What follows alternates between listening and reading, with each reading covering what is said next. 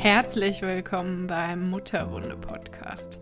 Mein Name ist Karina und ich bin nicht nur selbst Tochter einer narzisstischen Mutter, sondern auch somatische Therapeutin.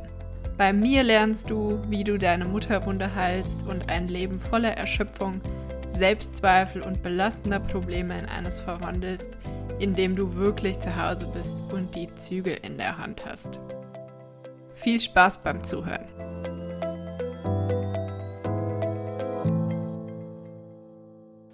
Hello Friends und schön, dass ihr wieder eingeschaltet habt.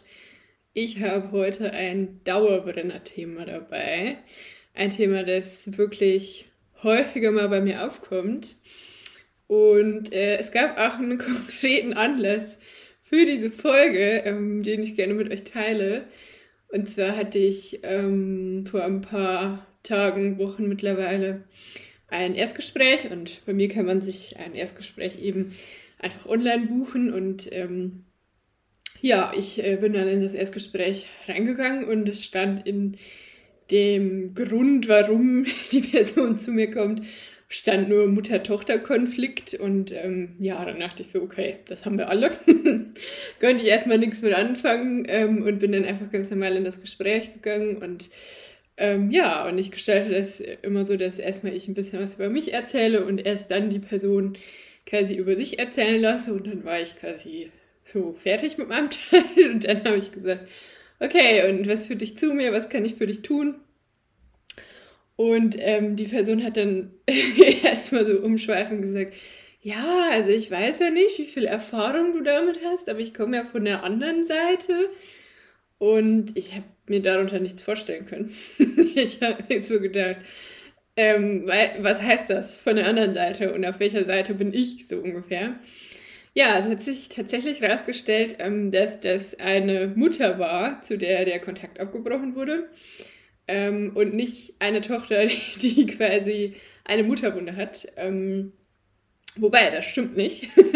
äh, sie hat sich jedenfalls noch nicht so wahrgenommen, als äh, dass sie die Tochter mit einer Mutterwunde ist. Und auf jeden Fall ähm, bin ich ziemlich erstaunt gewesen, weil jeder, der mir hier schon länger folgt, kennt ja meine äh, Meinung dazu, ähm, wie die, der Kontaktabbruch, also meine Haltung zum Kontaktabbruch und dass es für die Heilung jeder Mutterwunde mindestens einen temporären Kontaktabbruch braucht. Ähm, und die Frau kam eben zu mir und hat gesagt, ja, meine Tochter hat den Kontakt abgebrochen und wollte von mir dann jetzt eben Tipps, wie sie sich ähm, der Tochter wieder annähern kann und wie sie diese quasi den Kontaktabbruch rückgängig machen kann. Und da ist sie natürlich bei mir denkbar falsch, denn wahrscheinlich ähm, hat sich die Tochter was Gutes dabei gedacht, dass sie den Kontakt abgebrochen hat. Ähm, ich habe mich dann natürlich trotzdem erstmal mit ihr weiter unterhalten und habe sie dann auch gefragt, ähm, ob sie denn weiß, warum ihre Tochter den Kontakt abgebrochen hat. Die Tochter ist übrigens 18, also auch noch relativ jung. Ähm, und sie hat dann gesagt, dass sie es nicht so ganz genau weiß, aber sie denkt, dass die Tochter sich von ihr halt nicht ausreichend gesehen und geliebt fühlt. Und ich habe sie dann einfach mal gefragt, ähm, hast du dich denn von deiner Mutter ausreichend gesehen und geliebt gefühlt? Und dann hat sie gesagt, hm, da muss ich erstmal überlegen, da habe ich noch nie drüber nachgedacht. äh, was für mich danach ein bisschen überraschend war, aber wahrscheinlich gilt es nur für mich als Fachperson, weil klar, ich weiß, wenn da ein Problem mit deiner Tochter ist, dann ist es halt sehr wahrscheinlich so, dass auch du ein Problem mit deiner Mutter hast. Und auch sie hat dann gesagt, ja, sie hat das auch erlebt, ne, dass, dass sie auch nicht diese, ähm, also als sie ein bisschen drüber nachgedacht hat, hat sie auch erlebt, dass da eben nicht diese Liebe und Anerkennung war, die sie sich gewünscht hätte. Ähm, ich habe die Klientin dennoch abgelehnt, auch wenn ich natürlich mit ihr an ihrer eigenen Mutterwunde hätte arbeiten können, aber das ist ja gar nicht die Intention, mit der sie zu mir kam. Das war nicht mein Arbeitsauftrag. Deswegen habe ich sie ähm, abgelehnt und habe ihr gesagt, dass sie bitte ähm, ja, ihre Tochter respektieren soll, aber dass ich das gut finde, dass äh, sie überhaupt sich, sie, sie zeigt Bereitschaft dazu, an sich zu arbeiten und vielleicht irgendwann wieder ein gutes Verhältnis herstellen zu können. Da habe ich sie auf jeden Fall ermutigt. Aber auf jeden Fall hat diese Begegnung mich nochmal darin bestärkt, ähm, dass ich darüber mal eine Folge machen sollte.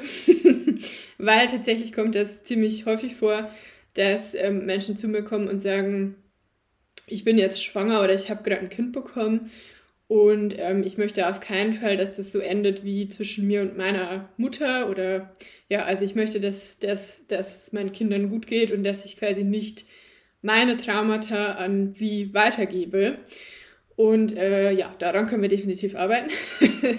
nicht primär an der Weitergabe, sondern ja, an deren eigenen Traumata.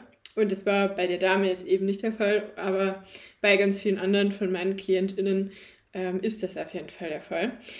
Und ich kriege die Frage auch regelmäßig auf Instagram gestellt und äh, auf allen anderen sozialen Netzwerken so dieses, äh, ich habe einfach Angst, dass ich, da, dass sich meine Kinder irgendwann auch von mir abwenden, dass ich auch was falsch mache und wie kann ich das verhindern? Ähm, ja, dass es meinen Kindern irgendwann mal so geht wie mir. Also was wir hier letztlich haben, ist, äh, sind transgenerationale Traumata und die kann man lösen mit Cycle Breaking, also den Zyklus quasi zu durchbrechen. Und in dieser Folge will ich ein bisschen drüber reden, wie das so aussehen kann. Äh, und dafür müssen wir uns erstmal angucken, wie werden Traumata überhaupt weitergegeben. Also wir wissen mittlerweile aus der Forschung, dass Traumata bis zu sieben Generationen weitergegeben werden können. Und die beiden häufigsten Formen wie transgenerationale Traumata und damit auch eine Mutterwunde, weil eine Mutterwunde ist nichts anderes als ein Entwicklungstrauma in dem Fall. Ähm, die häufigsten Formen, wie die weitergegeben werden, sind zum einen Reinszenierung, also die Wiederholung und Unterdrückung. Gucken wir uns jetzt im Detail an. Keine Sorge, wenn ihr damit noch nichts anfangen könnt. Also das erste ist ja quasi die Reinszenierung und das ist relativ einfach erklärt. Das, was du selber nicht bewältigt hast, und was du selber nicht geheilt hast, dafür ist, da ist die Wahrscheinlichkeit sehr, sehr hoch, dass du das mit deinen eigenen Kindern wiederholst. Und ein Problem, das wir dabei haben, ist, dass wir das deswegen wiederholen, weil wir denken, das sei normal. Also ich kann mich zum Beispiel daran erinnern, dass in meiner Kindheit die Erwachsenen, also ich bin 28, meine Eltern sind in den 50ern und 60ern geboren und das restliche Umfeld in dem ich so aufgewachsen bin, auch ungefähr in, in dieser Alterskategorie oder sogar noch ein bisschen älter. Und ich kann mich auf jeden Fall daran erinnern, dass immer damit geprahlt wurde, dass zu der Schulzeit von meinen Eltern ja in der Schule noch äh, der Lehrer äh, einen Rohrstock benutzen durfte und dass da ja noch Zucht und Ordnung geherrscht hat und dass da quasi ja, die Kinder noch ordentlich gegängelt wurden und dass das ja alles früher alles besser war. Und ich bin tatsächlich, ähm, ich habe tatsächlich mit, ich glaube, ich war 24, als ich erfahren habe, dass es nicht normal ist, ähm, dass Gewalt an Kindern angewendet wird. Dass Kinder geschlagen werden, dass Kinder eingesperrt werden und vieles mehr, weil für mich war das normal. Für mich war das völlig, ein völlig eine völlig legitime Erziehungsmaßnahme, weil ich habe das so gelernt. Meine Eltern haben mir das so beigebracht und haben das vielmehr auch sehr, sehr glorifiziert. Und ich war äh, bis zu dem Alter halt auch noch nicht dazu in der Lage, das zu hinterfragen, weil ich einfach noch nicht genug von meinen Eltern abgelöst war, um mir da ein eigenes Bild machen zu können. Also, die, die Reinszenierung basiert ganz, ganz oft darauf, dass wir einfach nicht wissen, was, ähm, was, was falsch und richtig ist. So, wenn man das überhaupt so sagen kann oder wenn man das überhaupt so in zwei Kategorien einteilen kann dass Gewalt an äh, Kindern falsch ist, da sind wir uns hoffentlich einig mittlerweile. Ähm, also das ist die, quasi so der eine Grund. Man kann das aber auch, ähm, ja, man kann auch wissen, es ist nicht normal und es kann einem halt trotzdem passieren, dass man seine Kinder, oder man kann auch sagen, ja, grundsätzlich finde ich Gewalt an Kindern falsch. Ähm, und dann beschränkt man sich halt darauf, dass es ja dann nur noch ein Klaps auf dem Po ist statt, ähm, keine Ahnung, Faust ins Gesicht so. Ähm, oder dass man sich, dass man sich nicht darüber bewusst ist, dass auch Worte Gewalt sein können, dass es auch emotionale und psychische Gewalt gibt. Ähm, ja, all das. Ne? Also entweder ist es eine Impulshandlung, man äh, macht es dann halt, obwohl man weiß, es ist eigentlich falsch, weil man sich nicht gut genug im Griff hat und weil man eben seine eigenen Themen noch nicht gut genug aufgearbeitet hat. Oder man äh, wendet eine andere Form der Gewalt an, die vielleicht auch nicht viel besser ist oder sogar schlechter, je nachdem. Was wir aus der Gewaltforschung auf jeden Fall wissen, ist, dass quasi alle Eltern, die ihre Kinder schlagen, auch selber als Kind geschlagen wurden. Also das ist quasi ein Zyklus, der vererbt wird, der immer weitergegeben wird, sofern äh, du das nicht hinterfragst und du das nicht aufarbeitest, warum das bei dir passiert ist. Und die zweithäufigste Form der Weitergabe von transgenerationalen Traumata ist ähm, Unterdrückung. Das äh, ist dann so quasi so der Gegenansatz so, zu, zu ich lasse das raus, ist eher so, ja, ich fresse das in mich rein und das muss ja keiner wissen, das muss ja keiner sehen. Ähm, funktioniert nicht. Es reicht nicht, dein Trauma einfach zu vergessen, zu unterdrücken und nicht mehr drüber zu sprechen. Das funktioniert nachgewiesenermaßen nicht, weil Menschen und Kinder im Speziellen ähm, spüren dein Trauma trotzdem. Die können das, Kinder sind sehr sensibel und Kinder sind sehr, sehr schlau. Ähm, die können das spüren und alle anderen Menschen, wenn sie mit offenen Augen und offenen Sinn dir begegnen, sehr wahrscheinlich auch. Und was wir dann ganz oft haben, ist, dass so, ja, so unausgesprochene Dinge einfach im Raum schweben und die Kinder dadurch traumatisiert werden. Wir kennen das, aus, zumindest in meiner Generation und älteren Generationen kennen wir das, ähm, vom Opa, der im Krieg war und der ist aus dem Krieg heimgekehrt und will aber auf keinen Fall mehr über den Krieg reden. Aber jeder weiß irgendwie so, oha, im Krieg, da sind irgendwie dem Opa ziemlich schlimme Dinge passiert. Und irgendwie, wer ihn davor schon gekannt hat, hat er gesagt, er ist nicht mehr derselbe gewesen, als er wieder nach Hause gekommen ist. Also wir wissen, da war was, aber er sagt uns halt nicht was. Ähm, und es darf auch keiner drüber sprechen. Das ist so ein bisschen wie bei Lord Voldemort. Keiner darf den Namen sagen, aber jeder weiß, dass er halt irgendwie da ist. Und ähm, ja, es ist einfach ganz wichtig zu wissen, dass Traumata auch dann weitergegeben werden, wenn du als traumatisierte Person da nicht bereit bist, drüber zu sprechen und das nicht aufarbeitest. Man nennt das auch konspiratives Schweigen. Also das ist quasi die Essenz davon, dass, äh, ja, dass dein Trauma verschwiegen wird, aber irgendwie weiß jeder, da ist irgendwas. Ähm, und es ist, er erweckt nicht den Eindruck, dass da nichts ist, was wir, was wir uns ja wünschen, sondern es erweckt einfach nur den Eindruck, da darf nicht drüber gesprochen werden. Was für eine, ja, für eine Beziehungsebene und für eine Familienatmosphäre natürlich nicht besonders zuträglich ist. Okay, jetzt wo wir wissen, wie transgenerationale Traumata unter anderem weitergegeben werden, wollen wir natürlich auch wissen, wie kann ich denn verhindern, dass ich meine Mutterwunde an meine Kinder weitergebe. Und der beste Rat, den ich meinen KlientInnen dabei immer gebe. Und ähm, ja, es gibt noch so, es gibt noch zwei weitere Punkte, über die ich gleich sprechen werde, aber das ist quasi so das Allerwichtigste, weil das, worüber wir gleich sprechen, schließt es quasi so ein bisschen mit ein. Du musst deine eigenen Themen heilen. Du musst deine eigene Heilung priorisieren und du musst all das heilen, was, ähm, was dich verletzt hat. Alles, was da bei dir ist, ähm, muss aufgearbeitet werden, weil alles, was du nicht heilst, wirst du weitergeben. Das äh, ist eine ziemlich krasse Wahrheit wahrscheinlich. Also es gibt eine sehr große Wahrscheinlichkeit, dass das genauso passieren wird. Und deswegen ist genau das der Punkt. Du musst an deinen eigenen Themen, an deinen eigenen Themen arbeiten, an der Beziehung zu deiner Mutter arbeiten und an den Themen arbeiten, die sie dir hinterlassen hat. Wenn das was ist, was dich überfordert, weil du gar nicht so genau weißt, was ist da überhaupt bei mir los, was ist schiefgelaufen, ähm, wo bin ich überhaupt verwundet sozusagen, dann kann ich dir auf jeden Fall nur empfehlen, dass du dir mal eine Mutterwunde Masterclass reinziehst. Äh, da erkläre ich nämlich die komplette Mutterwunde inklusive aller Symptome und aller Folgen. Und äh, ja, ehrlich gesagt ist da schon ganz, ganz vielen Leuten einiges wie Schuppen von den Augen gefallen. Und das ist immer ein sehr guter Punkt, ähm, um mit deiner Heilung zu starten, wenn du nicht weißt, wo du sonst anfangen sollst, weil du noch nicht so genau weißt, äh, was für Probleme habe ich eigentlich, beziehungsweise dir noch nicht ganz klar ist, okay, ich habe irgendwie diese Probleme oder diese Symptome, aber ich weiß noch nicht, wie sie entstanden sind. Also du hast die Zusammenhänge quasi ähm, zu deiner Mutterwunde noch nicht hergestellt. All das ähm, erkläre ich in der Mutterwunde Masterclass. Der zweite Punkt, der immer, äh, das ist so ein, auch so ein Dauerbrenner, wer mir schon länger folgt, der kennt auf jeden Fall äh, diese kleine, diesen kleinen Pep-Talk schon. Aber das ist einfach ein super wichtiges Thema und deswegen muss es auch auf jeden Fall in diese Folge rein. Und zwar ist das das Thema ähm, Verantwortung übernehmen. Ja, also du musst Verantwortung übernehmen für dein Leben und deine vielleicht falschen Lebensentscheidungen. Vielleicht richtige Lebensentscheidungen ist völlig egal. Du hast sie getroffen, du musst die Verantwortung dafür übernehmen.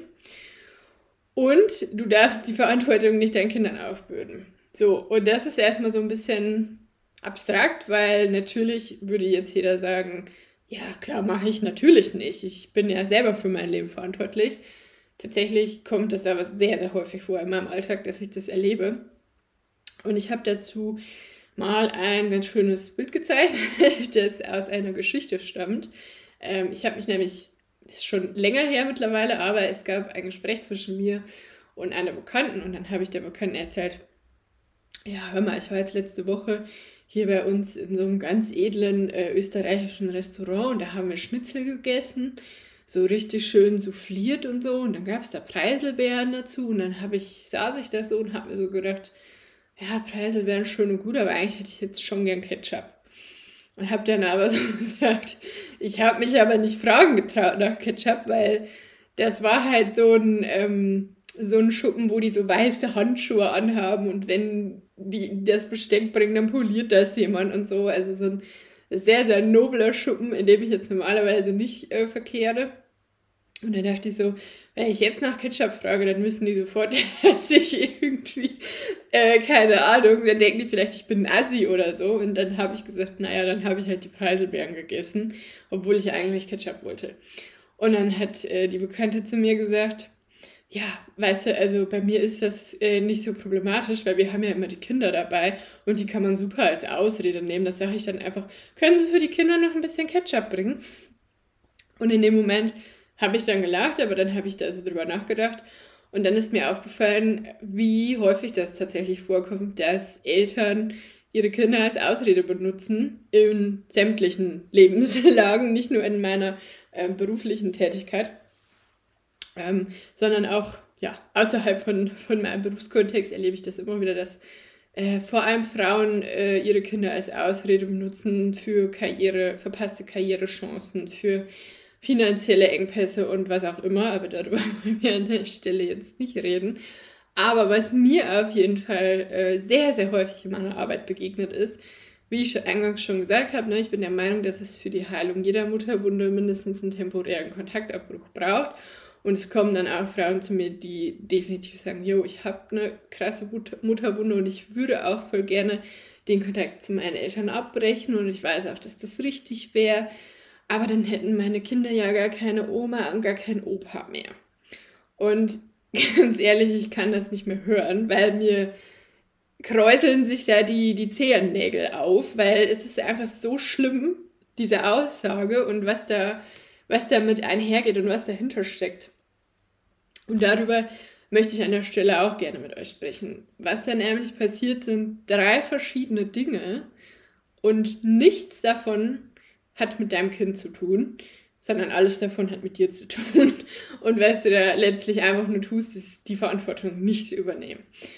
Das Erste, was wir hier haben, ist, du weißt ganz genau, dass die Oma oder der Opa oder beide, je nachdem, dass die schädlich ist. Und du hast selber unter ihr gelitten, sie war narzisstisch oder anderweitig toxisch. Und du bist jetzt hier und hast dein Trauma, das du irgendwie aufarbeiten musst, das sie dir zugefügt hat. Und trotzdem setzt du jetzt dein Kind dieser Frau aus. Ganz bewusst setzt du dein Kind dieser Frau aus und sagst, ja, es ist wichtiger, dass das Kind eine Oma und einen Opa hat, als dass das Kind von Menschen umgeben ist, die gut für das Kind sind. Und der Hintergrund, der noch traurigere Hintergrund dabei ist meistens, weil du nicht die Verantwortung dafür übernehmen willst, dass mit einem Kind auch sehr hohe Betreuungszeiten einhergehen. Jedenfalls sehr, sehr lange Zeit, die ersten 18 Lebensjahre ungefähr. Ähm, und so ein kostenloser Babysitter ist ja eigentlich schon auch richtig doll praktisch. Das ist was ich, glaube ich, jede Woche in, bei mir in meinem beruflichen Kontext sehe. So dieses, ja, aber dann habe ich ja keinen Babysitter mehr und, und äh, die, die Kinder haben ja auch keine Oma und keinen Opa mehr. Dann würden die ja ohne aufwachsen, weil die andere Oma und der andere Opa, die sind auch schon tot und so weiter. Höre ich alles sehr, sehr regelmäßig. Und ja, die nächste Ausrede, die dann kommt, ist, ja, aber zu ihren Enkeln ist meine Mutter ja ganz anders. Also da ist sie ganz anders als zu mir. Die ist sie wirklich lieb und die, die liebt die auch ganz, ganz heiß und innig. Ja, das stimmt. Deine Kinder sind eine andere Person als du, deswegen ist deine Mutter zu ihnen anders als zu dir, so wie sie anders zu deinen Geschwistern war, falls du welche hast. Ähm, aber das heißt nicht, dass deine Mutter für deine Kinder weniger toxisch ist als für dich. So, die, deine Mutter wird deine Kinder sehr wahrscheinlich auch traumatisieren. Meine Oma hat mich abgöttisch geliebt äh, und trotzdem habe ich, hab ich von ihr eine sehr, sehr große Portion Trauma mitbekommen und habe die größten Teile meiner Angststörung von ihr. Die hat sie mir äh, schön sauber eingeredet, weil auch sie war Narzisstin, obviously, also die Mutter meiner Mutter sozusagen. Und wenn wir das dann so ein bisschen, wenn wir da so drüber reden und ja, keine Ahnung, das so zerlegen, dann kommt auch ganz oft, ja, du hast schon recht, eigentlich habe ich immer gar kein gutes Gefühl, wenn ich meine Kinder mit der alleine lasse. Oder es kommt sogar, nee, also alleine lassen würde ich die jetzt auch nicht mit denen. Und da zieht sich in mir dann irgendwie so alles zusammen, wo ich mir so denke, du würdest dein Kind nicht mit dieser Frau alleine lassen, aber du zwingst dein Kind dazu, eine Beziehung mit dieser Frau zu haben oder mit diesen Menschen zu haben. Und das ist gruselig, ganz ehrlich. Das ist, das ist gruselig und ähm, es ist nicht cool und es ist weitaus entspannter, wenn dein Kind ohne Oma und Opa aufwächst, als wenn dein Kind irgendwie weiß, oh, da sind Oma und Opa, aber eigentlich hm, habe ich irgendwie Angst vor denen oder die tun mir auf jeden Fall nicht gut, was ich auch von älteren, von, von KlientInnen mit älteren Kindern, also die dann irgendwie so, ja, ich sag mal so 8, 9, 10 ist meistens so das Alter, wo die dann feststellen, hm, mein Kind geht irgendwie gar nicht mehr gerne zu Oma, was ist denn da los? Und was dann passiert ist, es wird auf die Pubertät geschoben, es wird auf die Frühpubertät geschoben und was ihnen auch sonst immer alles einfällt. Was aber tatsächlich eher passiert ist, äh, meine Meinung jedenfalls, bis zum siebten Lebensjahr übernehmen wir alles von unseren Eltern, was die uns so sagen, weil wir nicht dazu in der Lage sind, das zu hinterfragen. Wir sind, da ist unser Denkprozess noch nicht so richtig ausgereift. Und deswegen, wenn meine Mutter mir sagt, Oma ist super, dann gehe ich dahin und denke, Oma ist super. Und erst mit dem siebten Lebensjahr beginnen wir quasi ähm, unsere eigenen Meinungen zu entwickeln, unsere eigenen Werte zu entwickeln. Auf einem sehr lowen Level natürlich. Aber wir beobachten, also ich beobachte das häufiger, dass genau in diesem Alter dann Kinder feststellen, mh, hm, irgendwie uncool bei Oma zu sein. Ähm, und auch da wieder, ne? Kinder sind sehr sensible Menschen. Kinder sind sehr, sehr schlau. Und wenn die dir dann schon rückmelden, so eigentlich möchte ich da gar nicht mehr hingehen, dann äh, ist da vielleicht was Wahres dran. so, das ist quasi so der erste Punkt zum Thema Ketchup zu Schnitzel. Und der zweite Punkt ist, der fast noch wichtiger ist, oder mindestens genauso, genauso wichtig wahrscheinlich, du bist das Rollenvorbild für deine Kinder, die mindestens mal, naja, eigentlich, ne, eigentlich so ein bisschen ihr ganzes Leben lang, aber wie gesagt, bis zum siebten Lebensjahr le nehmen die alles von dir unhinterfragt an. So, die, die sind nicht dazu in der Lage zu hinterfragen, ob du ihnen Quatsch erzählst oder ob das objektiv oder subjektiv nicht deren Meinung oder Werten entspricht, wie du, wie du dich verhältst, wie du agierst. Und deswegen, du bist das Rollenvorbild für deine Kinder, von dir lernen die. Und was sie in dem Fall dann von dir lernen, wenn du sagst, ja, ich würde ja gerne den Kontakt zu meinen Eltern abbrechen, ich kann aber nicht wegen der Kinder, dann lernen die, dass jemand anders in deinem Leben wichtiger ist als du. Und jetzt ist der Punkt gekommen, wo ich die meisten Eltern triggere. In deinem Leben ist niemand nobody, niemand wichtiger als du. Auch nicht deine Kinder. Okay, es ist, in deinem Leben ist niemand wichtiger als du, auch nicht deine Kinder. I get it. Kinder sind mit das Wichtigste im Leben, aber sie können nicht das Wichtigste sein. So, und ich erkläre dir auch warum, beziehungsweise ich habe eine Metapher, die da eigentlich ganz geil ist. Äh, wenn du schon mal geflogen bist, mit dem Flugzeug, nicht mit, äh, mit Flügeln. Wenn du schon mal mit dem äh, Flugzeug geflogen bist, dann hast du schon gehört, Wenn der Druck in der Kabine abfällt, dann fallen Sauerstoffmasken aus der Decke. Ziehen Sie sich zuerst die Maske über Mund und Nase, bevor Sie anderen helfen. Und genau das gilt auch für deine Kinder. Du hast deinen Kindern nichts zu geben, wenn du selber nicht gefüllt bist. Und das merken deine Kinder. Was willst du denen denn, wenn du auf dem Zahnfleisch kriegst, weil deine toxische Familie dich so fertig macht, dass du krank bist, dass du Symptome ohne Ende hast, dass du, dass du eigentlich nicht mehr kannst, was willst du deinem Kind denn geben? So, was, was sollst, was, was, was, was, will, was willst du ihm geben? Was willst du ihm weitervererben? Da ist ja einfach nichts. Das hat im Alltag nichts von dir. Ähm, und es hat auch einfach, ja, als, als Mutterfigur nichts von dir, weil was das Kind dann eben letztlich lernt, ist, ich muss das auch so machen wie Mama. Ich muss so weit über meine Grenzen gehen, dass ich kaputt gehe. Weil das ist wichtiger, dass, an, dass es anderen in meinem Leben gut geht als mir selber. Das ist, was deine Kinder lernen. Und das nennt man People-Pleasing. Und so kann man seinen Kindern schon sehr, sehr früh beibringen, dass sie nicht wichtig genug sind, um auf ihre eigenen Bedürfnisse und ähm, auf ihre eigenen Werte zu hören und in, in, im Einklang mit denen zu leben. Ja, das ist äh, quasi Punkt Nummer zwei, der da eine Rolle spielt. Und Punkt Nummer drei ist, dass diese innere Haltung, für dich halte ich das aus. So, ich würde eigentlich gerne den Kontakt zu meinen Eltern abbrechen. Aber für dich halte ich den Kontakt weiter aus, damit du nicht ohne Oma und Opa aufwächst und damit du eine in Anführungsstrichen normale Familie erleben kannst. Für dich trage ich das alles, für dich halte ich das alles aus. Und du denkst wahrscheinlich noch, oh ja, damit tue ich meinen Kindern Gefallen, weil schließlich ist ja für jeden das Ziel, dass wir eine normale, in Anführungsstrichen, Familie haben und dass die Kinder glücklich sind und dass sie alles haben, was sie brauchen und so weiter. Was du aber eigentlich tust, ist, dass du ihnen die Verantwortung und auch die Schuld dafür gibst, dass du deine Mutter oder deine Eltern weiterhin aushalten musst das ist, was passiert.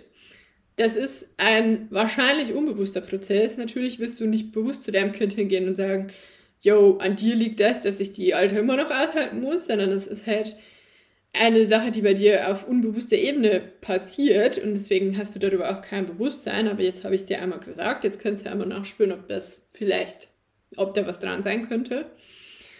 Und diese Schuld bürdest du deinem Kind auf, egal wie alt das Kind ist. Ob das drei Wochen alt ist, drei Monate, drei Jahre, 30 Jahre. Ähm, das ist die, die Schuld, die dein, die dein Kind von dir bekommt. Und das ist eine Schuld, mit der kein Kind leben sollte, weil du bist für deine Lebensentscheidungen verantwortlich. Äh, es ist ganz allein deine Entscheidung, ob du den Kontakt zu deinen Eltern abbrichst oder nicht. Und deine Kinder haben nichts damit zu tun und vor allem nicht die Schuld daran. Und das ist so ja, der Abschluss von diesem, von diesem Thema Verantwortung übernehmen. Und das ist einfach, ja, das ist, glaube ich, auch so ein bisschen Key in der Sache, was auch zur eigenen Heilung natürlich gehört, zu Punkt 1. Und der letzte Punkt, ähm, der noch so ein bisschen damit reinspielt, wie kann ich ein Cycle Breaker werden, wie kann ich verhindern, dass ich meine Mutterwunde an meine Kinder weitergebe, ist es, äh, deine Erziehungsmethoden zu hinterfragen und zu gucken, ob die noch aktuellen wissenschaftlichen Standards entsprechen, weil ganz oft tun sie das nicht und ganz oft machen wir auch hier wieder Reinszenierung. Was wir quasi als Kind erlebt haben, machen wir jetzt mit unseren eigenen Kindern. Das sehen wir zum Beispiel daran, dass äh, ganz oft so Sätze fallen wie, ähm, ja, wenn du, wenn du deine Füße unter meinen, meinen Tisch stellst, dann machst du, was ich sage und so. Und eigentlich haben sich ganz viele von uns geschworen, dass wir nie so werden und dass wir das ja nie sagen wollen würden.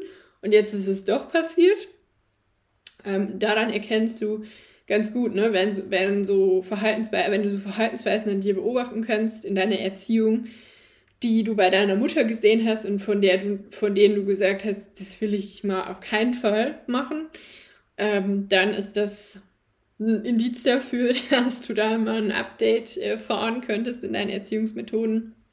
Und auch Ähm, wenn du so ein Mensch bist, der, der irgendwie sich davon leiten lässt, ja, das haben wir schon immer so gemacht und das war ja schon früher so und das war bei mir so und, und so weiter, muss man vorsichtig mit sein. Kann sein, dass das, äh, dass das cool ist, ähm, kann aber auch halt auch einfach sein, dass, dass das halt irgendwie mega toxisch ist und so dieses, das haben wir immer schon so gemacht, deswegen bleibt jetzt auch alles so, weil die Welt darf sich nicht weiterentwickeln. Schwierig. Grundsätzlich bin ich aber kein Erziehungskanal und möchte mich dazu auch gar nicht weitergehend äußern, weil ich einfach finde, dass es Menschen gibt, die das deutlich kompetenter können als ich. Und an der Stelle möchte ich euch die Empfehlung für drei Kanäle aussprechen, die ich persönlich sehr gerne mag. Und zwar ist es zum einen der Kanal von Claudia, der heißt Kinderdolmetscher. Ihr findet alle drei Kanäle auf jeden Fall auf TikTok ähm, und ich glaube auch auf Instagram, müsst ihr mal gucken. Äh, wie gesagt, Claudia, Kinderdolmetscher heißt der Account. Die zweite Empfehlung, also Claudia ist ähm, Kinderpsychologin. Ähm, die zweite Empfehlung ist der Account von Marlies Johanna, die auch, wie gesagt, TikTok und äh, bei Instagram ist. Der Account heißt genau so. Ich verlinke euch den auch in den Show Notes.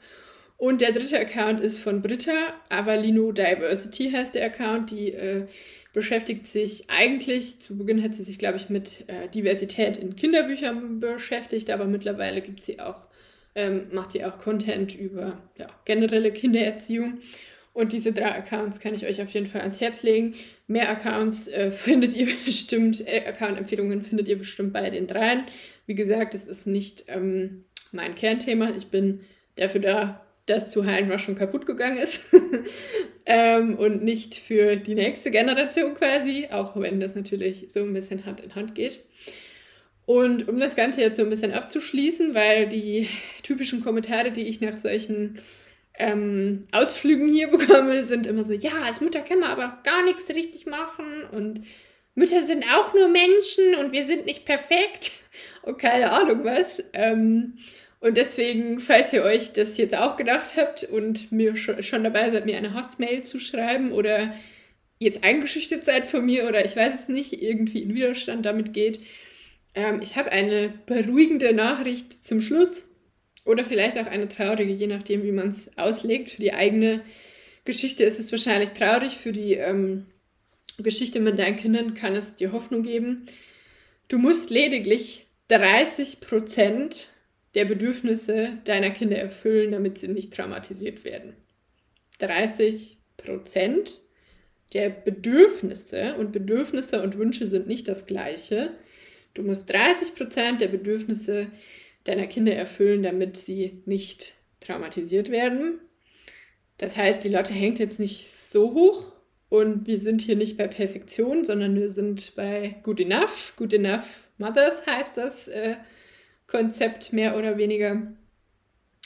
Und das ist, glaube ich, ganz beruhigend. Wenn du 30% richtig machst, dann geht es deinem Kind gut. Ähm, was aber auch bedeutet, dass wenn du diesen Podcast hörst und davon ausgehst, dass du selber eine Mutterwunde hast, dass bei dir nicht 30% erfüllt wurden, was vielleicht auch nochmal eine schwierige Erkenntnis sein kann, weil deine Mutter würde natürlich das anders beurteilen. Und die, die wird dir sagen, ja, ich habe ja immer alles richtig gemacht und ich habe alles so gut gemacht, wie ich konnte und ich habe ja mein Bestes gegeben und das ist auch so ein bisschen das, was dir die Gesellschaft erzählt. Wenn du hier bist und diesen Podcast gehört hast, dann hast du wahrscheinlich weniger als 30 Prozent bekommen. Aber die Chance, dass du deinem Kind mehr als 30 Prozent weitergeben willst, ähm, ist sehr hoch, denn sonst hättest du diesen Podcast auch nicht gehört. Also lass dich nicht entmutigen ähm, und arbeite einfach an deinen Themen. Also einfach ist gar nichts, ne? das wissen wir alle, aber arbeite an deinen Themen und äh, ja, guck gerne mal bei den Empfehlungen vorbei. Übrigens wissen die nichts davon. Ich werde nicht bezahlt oder keine Ahnung. Es ist rein, reine Herzensempfehlung, weil ich die drei Accounts sehr, sehr gut finde. Schaut da gerne vorbei, wenn ihr mehr über Erziehung lernen wollt. Das ist definitiv nicht mein Thema. Ähm, und ansonsten freue ich mich, wenn ihr in der nächsten Folge wieder einschaltet. Ganz vielen Dank fürs Zuhören. Ich hoffe, die Folge war wertvoll für dich, in welcher Art auch immer. Wenn du Bock hast, mit mir zusammenzuarbeiten, egal ob eins zu eins, in Gruppenprogramm oder in Form von Online-Kursen, dann findest du alle Infos dazu immer auf meiner Website mutterwunde.com oder du findest mich auf Instagram, TikTok, YouTube, Pinterest, überall, wo es Internet gibt, unter meinem Handle Mutterwunde. Wir hören uns in der nächsten Folge.